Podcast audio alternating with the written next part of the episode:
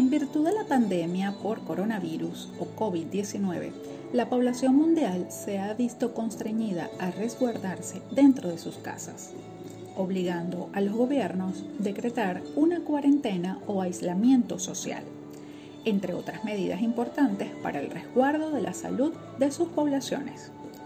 Venezuela no escapa a ello y desde el 14 de marzo de 2020 los venezolanos en todo nivel nos hemos visto obligados a permanecer en casa para prevenir un contagio masivo de este virus fatal. La Organización de las Naciones Unidas para la Educación, la Ciencia y la Cultura, UNESCO, reseña en su página oficial la delicada situación que se vive a escala mundial como consecuencia del COVID-19 aproximadamente la mitad de la población estudiantil mundial permanecen o permanecimos alejados de las escuelas y universidades, con cierres nacionales efectivos en 102 países y cierres locales en otros 11. Es decir, hemos tenido los que ejercemos esta área de la docencia que continuar con la formación académica desde casa, implementando a manera de contingencia la capacitación de los docentes y de igual manera de los estudiantes. A su vez, nos hemos hecho multiplicadores hacia nuestros colegas y hacia nuestros propios alumnos.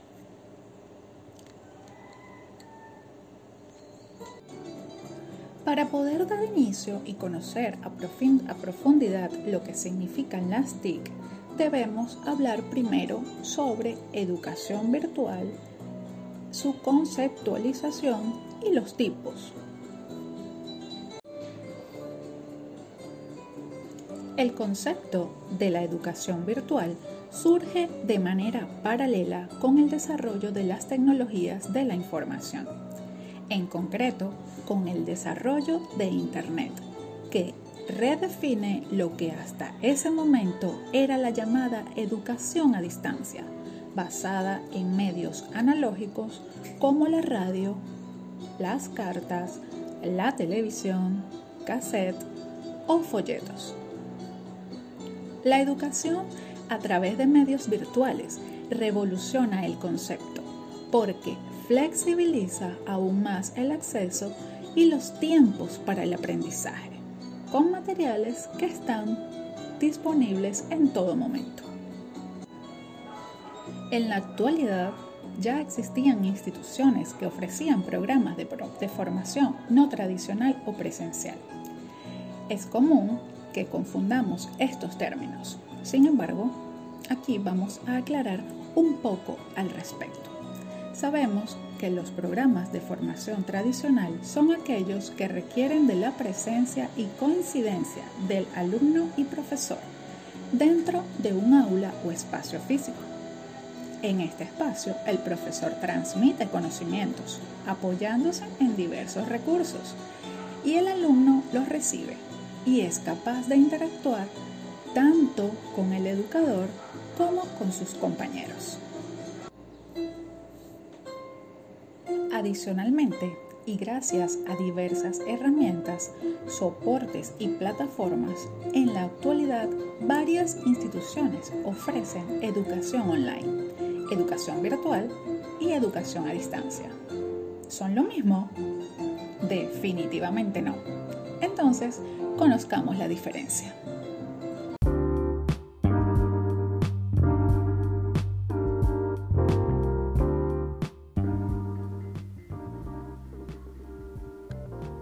Para comprender el plano material en el cual vamos o hemos venido trabajando de manera sorpresiva y apresurada, debemos establecer unas diferencias entre lo que significa educación tradicional, educación a distancia, educación virtual y educación online.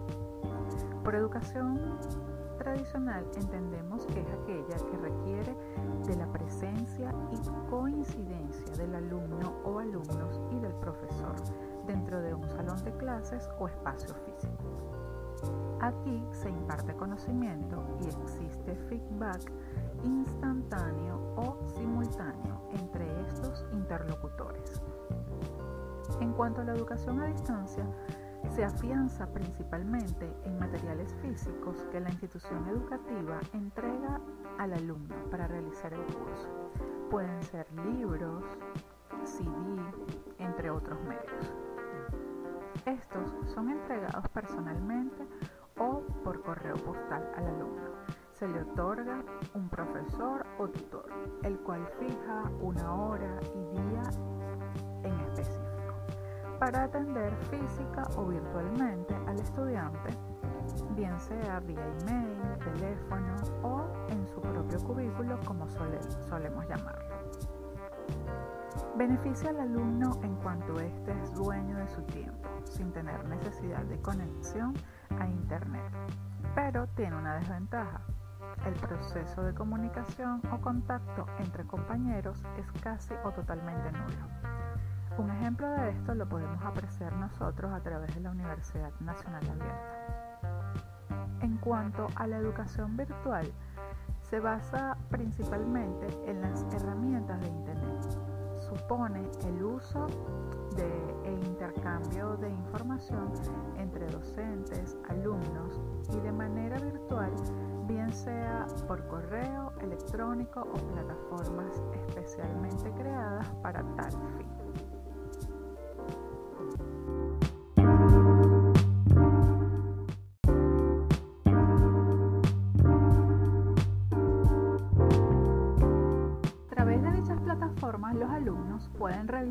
Y descargar el material de clase previamente creado por el docente, subir trabajos o asignaciones e incluso trabajar de manera colaborativa con compañeros de clase.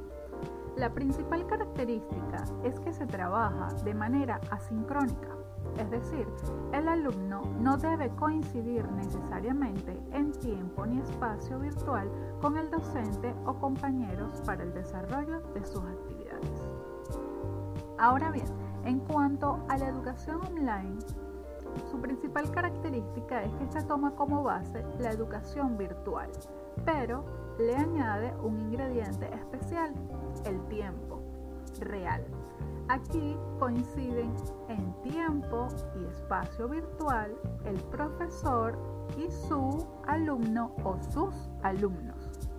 En esta etapa, nosotros como docentes, estoy segura que en una gran mayoría ya ha puesto a prueba o en uso dos de estas formas educativas, como lo son la educación virtual y la educación online. Cada uno tendrá sus experiencias y recomendaciones al respecto, que esperamos oírles o leerles en el momento que se aperture el grupo para sus intervenciones.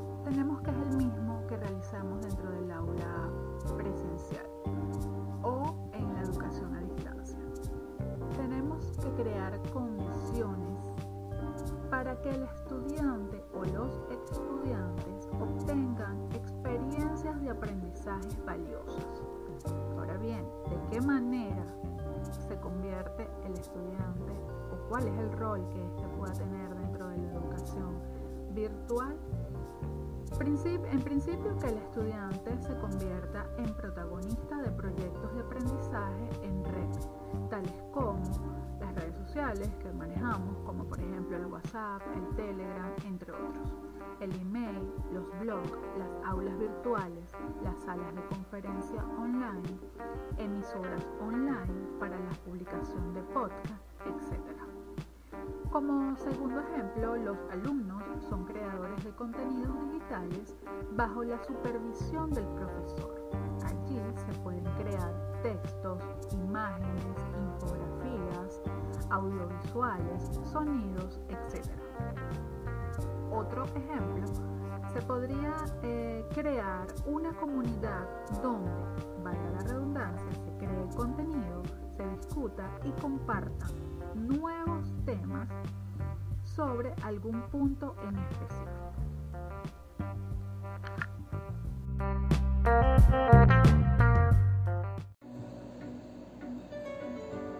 Ahora bien, vamos a conocer cuáles son las competencias fundamentales que debe tener el docente virtual.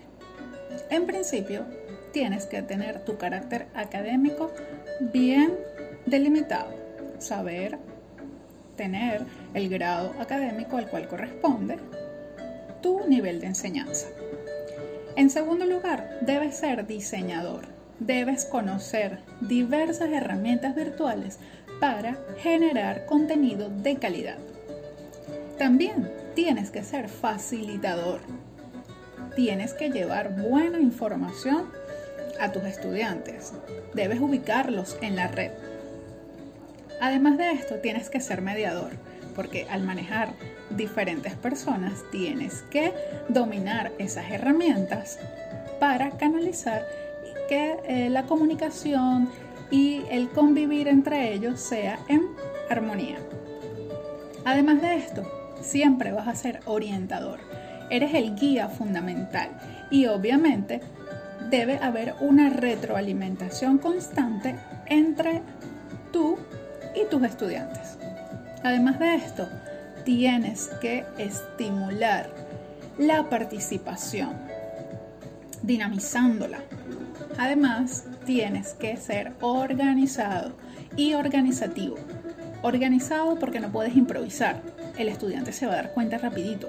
Y organizativo porque tienes que llevarle el paso a paso de las actividades que ellos deben realizar, explicándole previamente tanto el contenido de la clase como el paso a paso de lo que ellos deben realizar. Ahora bien, mis estimados estudiantes, ¿cuáles serán las competencias de ustedes? ¿Cuáles son las formas de cómo van a lograr el éxito en su educación virtual?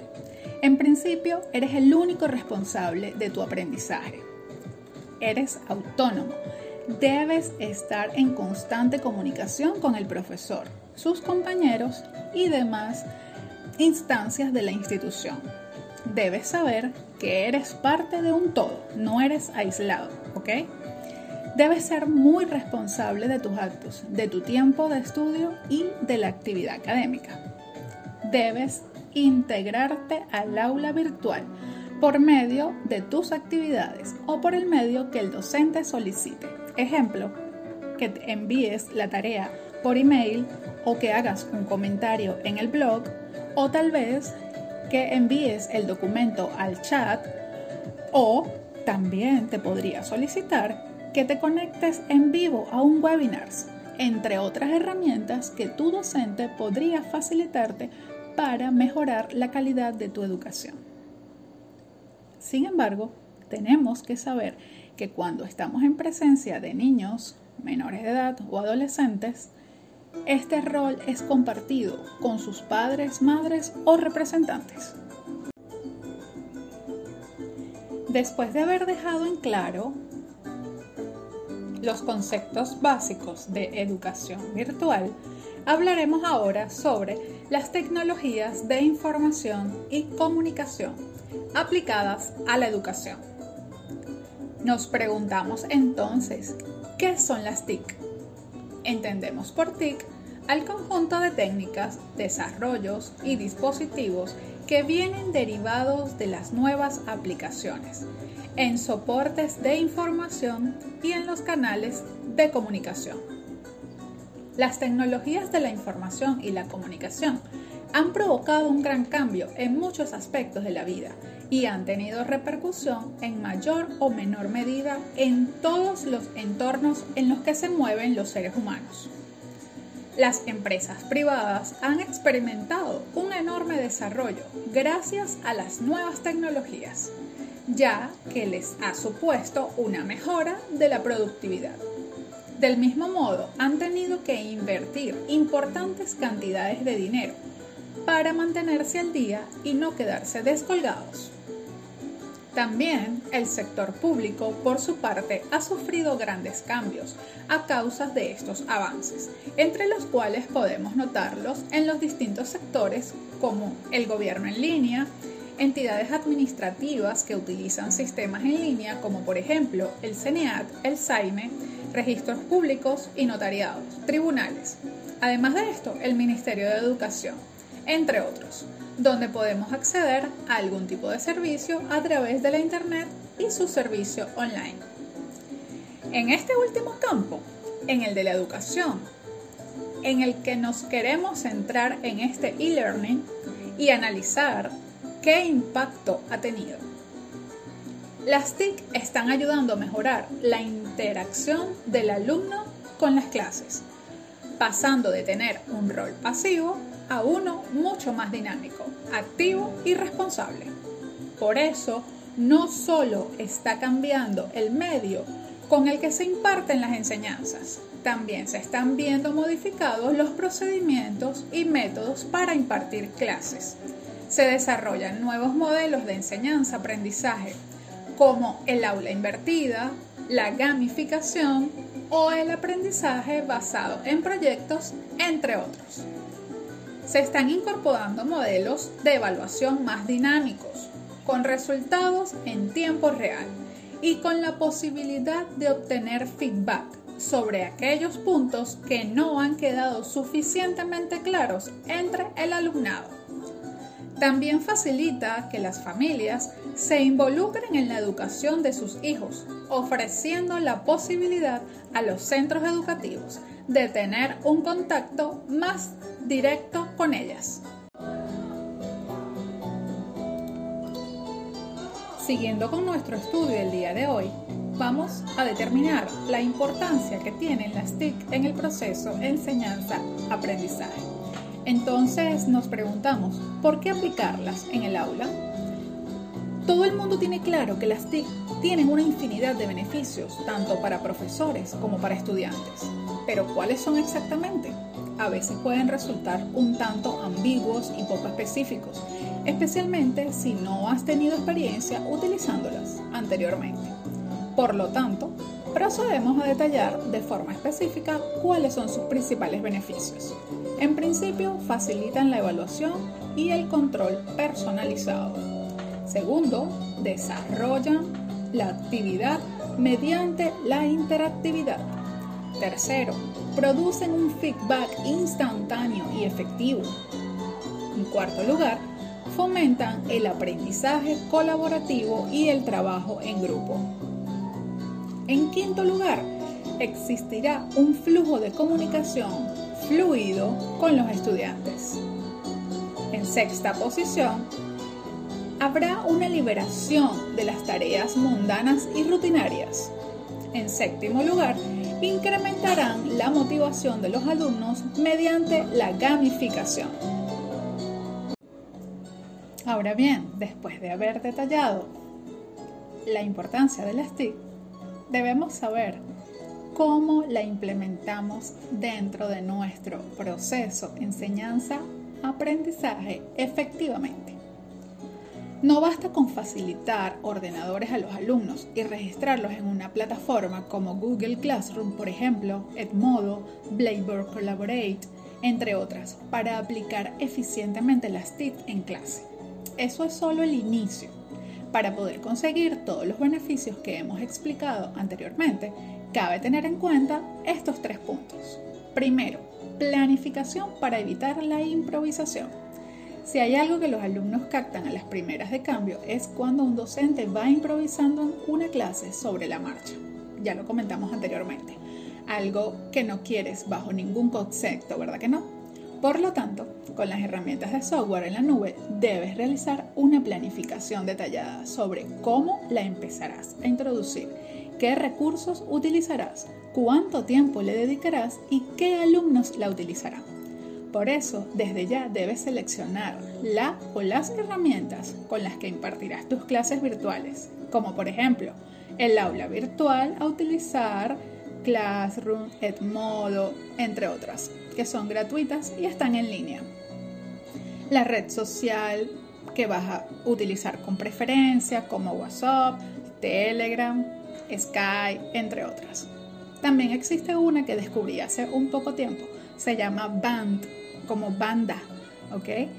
Está muy buena. No, para eso no requieres tu teléfono celular, creas tu grupo aparte y no te invade justamente el uso de tu WhatsApp. Además de esto, las herramientas que te servirán de auxilio para la creación de contenido. Familiarizarte con ellas, debes saber cómo funcionan. Esto es muy importante para poder generar contenido de calidad.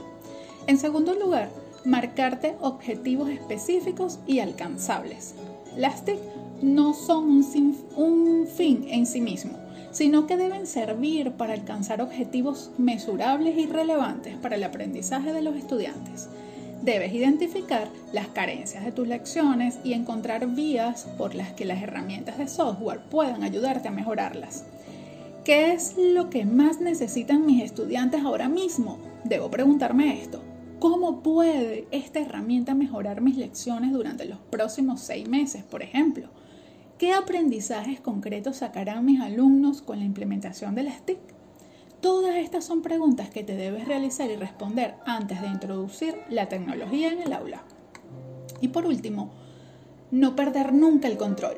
No puedes dejar la enseñanza de los estudiantes en manos del azar, así que es imprescindible controlar todo el proceso educativo y medir los resultados que obtienen los alumnos mediante la integración de las TIC en clase. Solo mediante un estricto control de los resultados de los alumnos podrás valorar si realmente las herramientas están teniendo un efecto positivo en tus clases. O en caso contrario, cómo poder darle una vuelta a su uso para aprovechar al máximo su potencial. Un mal profesor no se convierte en uno bueno por integrar las TIC en clase. Con esto queremos decir que la figura del docente sigue siendo la más vital e imprescindible en el proceso de enseñanza de los alumnos. Las TIC no dejan de ser un complemento de grandísima utilidad para poder enriquecer las lecciones, aumentar la productividad y facilitar las tareas. Y solo teniendo una idea clara de cómo aprovechar su potencial, podrá sacarle todos los beneficios posibles. A pesar de que existen numerosas ventajas en el uso de las TIC en los procesos educativos, tenemos que tener en consideración que pueden surgir algunas desventajas. Si no se cuenta con el adecuado acompañamiento del docente en el uso de las TIC por parte de los alumnos, puede generarse distracciones, dispersión, pérdida de tiempo, información no fiable, aprendizaje incompleto y superficial.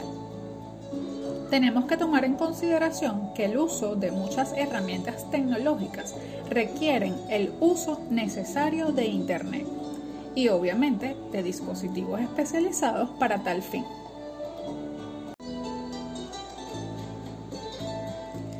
A pesar que el desarrollo tecnológico tiene sus ventajas en cuanto al ámbito educativo, también se ha hecho evidente la necesidad de actualizar los contenidos y fuentes de información dentro de los sistemas educacionales, para que los mismos estén en armonía con las exigencias de la nueva sociedad del conocimiento. A continuación, te vamos a mencionar ocho herramientas propias de las TIC que pueden ayudar a potenciar el desarrollo de la educación. En primer lugar, tenemos Google Académico. En segundo lugar, Google Encuestas o lo que conocemos como formularios de Google. También tenemos a Google Classroom, PowerPoint, YouTube, Canva, Wikiversity, seminarios en red, a través de herramientas para webinars como Zoom, Meet, Jitsi Meet, entre otras. También existen páginas donde puedes realizar actividades online. Tienes Skype, WhatsApp, Telegram y el recién descubierto por mí, Van. Para concluir con mi intervención, debo decir que la educación virtual está más vigente que nunca, porque nos permite acceder a ella desde cualquier lugar y en cualquier hora. Es de bajo costo y posibilita su uso frecuentemente. Sin duda alguna, esto es posible mientras se den ciertas condiciones tecnológicas y en especial a Internet. Desde el punto de vista positivo, con ello se rompen barreras y limitaciones físicas para dar paso a las aulas virtuales. La educación virtual pasa a ser un gran apoyo a la educación tradicional. Dentro de sus ventajas sobresalen la posibilidad de organizar el tiempo de estudio, de regular la intensidad horaria, de accesar al conocimiento desde cualquier lugar inimaginable, de reforzar el aprendizaje gracias a la tecnología multimedia y la actualización de la información en tiempo casi real. Siempre se ha dicho que la educación presencial es insuperable porque se comparte con otros alumnos y se tiene acceso al profesor en forma directa. Pero, como aspecto negativo, en mi opinión muy particular, se tiene que el alumno asume un rol pasivo, dejando el protagonismo solo al profesor. Mis estimados compañeros, debemos romper paradigmas, desde la forma de interactuar con el alumno hasta la manera de evaluar. Es decir, que no sean a través de esta educación virtual las tradicionales evidencias tipo examen, interrogatorio, talleres, entre otros. El tiempo apremia un cambio de modelo, de mentalidad y de proceder. Mientras más te resistas al cambio, más duro o doloroso será la transformación. Por eso, fluye y florece. Muchísimas gracias por su atención.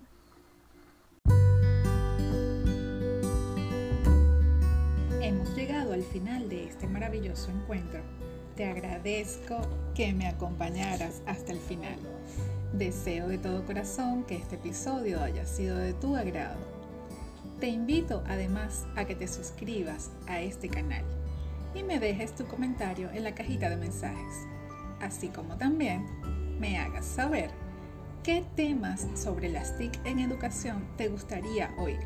Soy Alice Caira Lacayo y todos los viernes tenemos una cita tú y yo aquí en este espacio Educatic, el podcast dedicado a las tecnologías de información y comunicación aplicadas a la educación.